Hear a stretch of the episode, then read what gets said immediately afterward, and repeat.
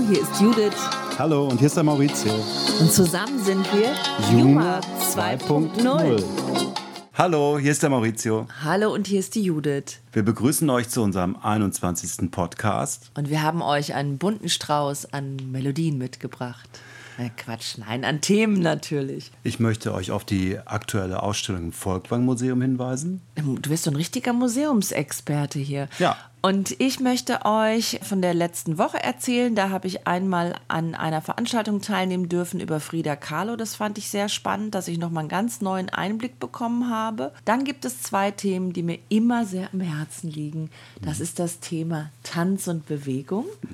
Und wir werden heute über Parfum sprechen. Ja, dann fange ich mal an.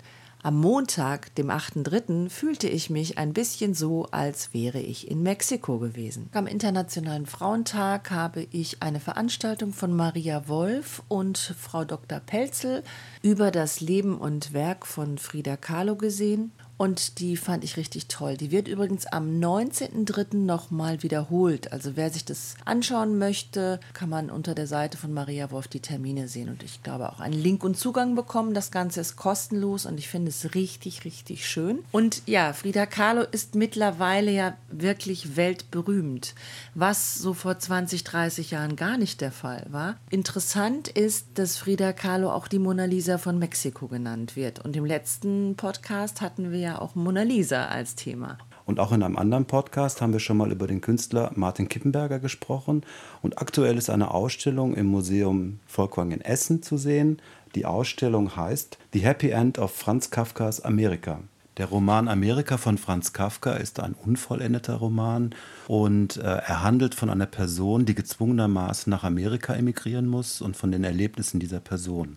Und damit setzt sich Martin Kippenberger in einer großen Installation auseinander. Wirklich sehenswert. Und darüber hinaus ist noch in der Villa Hügel eine Ausstellung von ihm mit äh, Büchern und Plakaten zu sehen. Judith, du hast doch auch Anfang des Jahres dich mit dem Thema Kafka sehr auseinandergesetzt, gemalt und recherchiert. Ja, ich das finde ich total lustig, dass da jetzt von Kippenberger, den ich ja sehr gut finde und ähm, sehr spannend als Künstler, dass da jetzt sowas kommt. Das hat mich sehr gefreut und da kommen doch Sachen zusammen. Apropos zusammen, ich lese euch gerade mal aus einer Mail vor. Es ist soweit. Ihr seid für den Cha-Cha-Cha-Weltrekordversuch offiziell angemeldet. Wir freuen uns sehr, dass ihr mit uns an diesem Projekt teilnehmt. Also, wir haben wieder große Aufgaben. Cha-Cha-Cha-Weltrekordversuch. Wir müssen, glaube ich, dreieinhalb Minuten lang tanzen. Ja. In einem Zoom mit, ich weiß nicht, wie viel Hunderten oder sonst Tausenden wie Paaren. Tausenden Paaren.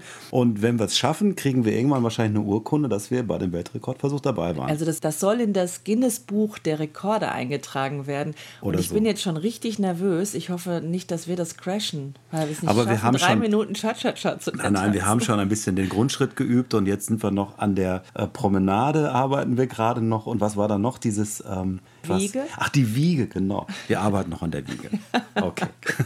Cha-Cha-Cha, Weltrekordversuch. Wir halten euch auf dem Laufenden. Ja, und da sind wir vielleicht ein bisschen größenwahnsinnig. Aber der zweite Punkt des Größenwahnsinns, den kann der Maurizio euch auch erzählen, weil der hat da auch noch mal eine Einreichung gemacht. Genau, jetzt startet die Rakete. Wir haben uns beim Deutschen Podcastpreis beworben. Natürlich ist es klar, dass wir absolut keine Chance haben. Aber, Aber, wir weißt du, auch nutzen sie. Außenseiter, wollte ich gerade sagen, auch Außenseiter müssen dabei sein. Und Ja, ich meine, man muss doch auch den Guten dann den Raum geben, dass man das, den Boden halt ausbreitet für sie. Dass man, ja, also die müssen aber noch ein bisschen an sich arbeiten und so. Das ist doch in Ordnung, wenn wir der Background sind. Everyone's a winner, Winner, baby, that's the truth. okay, wir haben heute noch gar nicht gesungen, aber das war jetzt schon mal ein kleiner Ich Anfang. weiß gar nicht, ob die Hörer, also wir kriegen ja echt sehr viele total süße, positive Rückmeldungen. Am Anfang sogar auf unseren Gesang, mittlerweile nicht mehr. Und ich habe so ein Wir bisschen machen den uns schon Eindruck, wir Sorgen. nerven ein Also, bisschen. wir halten es wie Osgood am Ende des Films. Manche mögen es heiß. Nobody, Nobody is is perfect. perfect.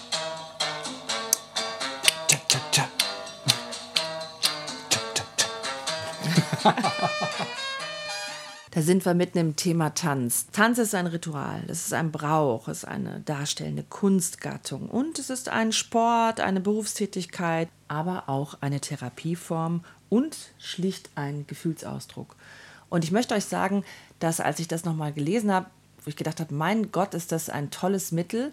Und ich persönlich habe jetzt in verschiedenen Projekten, in Tanzprojekten einen kleinen Platz und bin mega glücklich und ich kann nur allen sagen, dass das Bewegen mit Musik so viel gute Energie gibt. Also das möchte ich einfach nochmal an dieser Stelle hier in unserem Podcast weitergeben und betonen. Tanzt, was das Zeug hält. Leute, das macht echt fit. Äh, wo wir uns gerade alle so wenig bewegen können. Ne, Maurizio, jetzt bist du auch ganz froh, dass du Cha-Cha-Cha lernen musst. Genau. Bewegen ist super und selbst Mediziner sagen, dass beim Tanzen wirklich alle Sinne angesprochen werden, der ganze Körper in Bewegung gerät und für die Muskulatur und Gelenke etc. man nichts Besseres tun kann als tanzen. Okay, vielen Dank, Dr. Bob. Und jetzt kommen wir zu den Big Five der besten Tanzlieder. Und da wir schon ein bisschen älter sind, sind das alles schon ein bisschen angestaubte Lieder. Alte Tanzpocken. Okay, leg los. Okay, meine Nummer eins ist Disco Inferno von The Tramp. Ich darf es nicht singen, aber ich würde es gerne.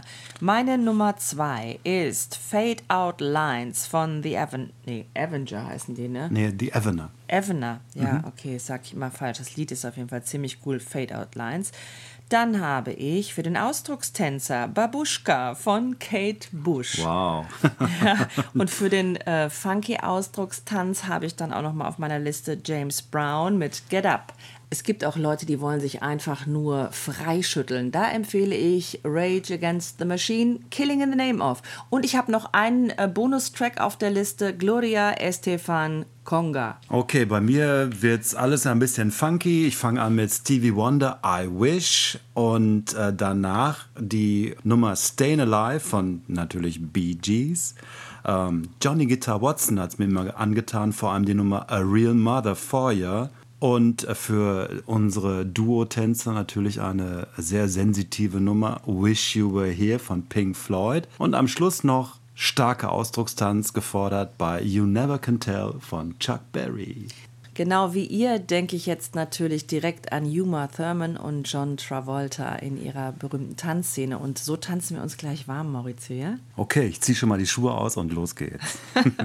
Ja, das ist aber eine nette Überleitung zum Thema Parfum. Parfum dient seit jeher der Entstehung von angenehmen Gerüchen und soll in Form von Kompositionen aus unterschiedlichen Duftstoffen den natürlichen Eigengeruch überdecken oder fördern. Manchmal ist das ja auch notwendig, ne? Also es soll zum Wohlbefinden beitragen, zur Untermalung der individuellen Ausstrahlung. Und, und es hat ja eine uralte, sehr, sehr lange Tradition und Geschichte. Genau, die Wortwurzel ist ja auch perfumum, das heißt durch den Rauch. Und früher wurde ja über das Räuchern von oder über das Abbrennen von ätherischen Ölen und dem Rauch der Duft verbreitet. Genau, da wurde äh, zelebriert, also Gottheiten und Sonnenauf- und Sonnenuntergang, das wurde alles geräuchert. Ja, das stimmt. Lach doch nicht. Geräucher. Ja, ja, das Abendräucherung gibt es. Ja. Gab es in Ägypten. Lass laufen. Okay. Eine Abendräucherung. ich bin schon total durcheinander. Nein, wir haben, Viel zu viel wir haben vor einigen Tagen abends haben wir eine ein, Räucherung gemacht. Wir haben ein Interview mit einem Schauspieler gesehen und der hat zum Beispiel erzählt, dass er für jede Rolle ein neues Parfum auswählt, um eben eine bestimmte Wirkung zu erzielen auf sich und natürlich auch auf die anderen. Fand ich ganz interessant, dass man eben mit Duft so eine starke Veränderung herbeiführen kann. Die Welt der Düfte, das ist eine ganz große, wunderbare Welt. Parfumkunst. Weißt du eigentlich, welches das berühmteste Parfum der Welt ist? Ich schätze einfach mal, ich schätze Chanel Nummer 5. Das ist richtig. Du verwendest ja Coco Chanel? Ab und an. Und das liebe ich an Und das schon seit vielen, vielen Jahren. Hm. I know you'd like to think your shit don't stink, but lean a little bit closer, see roses really smell like poo poo poo. Yeah. Roses really smell like poo poo poo. Okay, noch einen duften Abend, Leute. Eine blumige Woche. Bewegt euch. Ciao, macht's gut. Bleibt gesund. Ciao.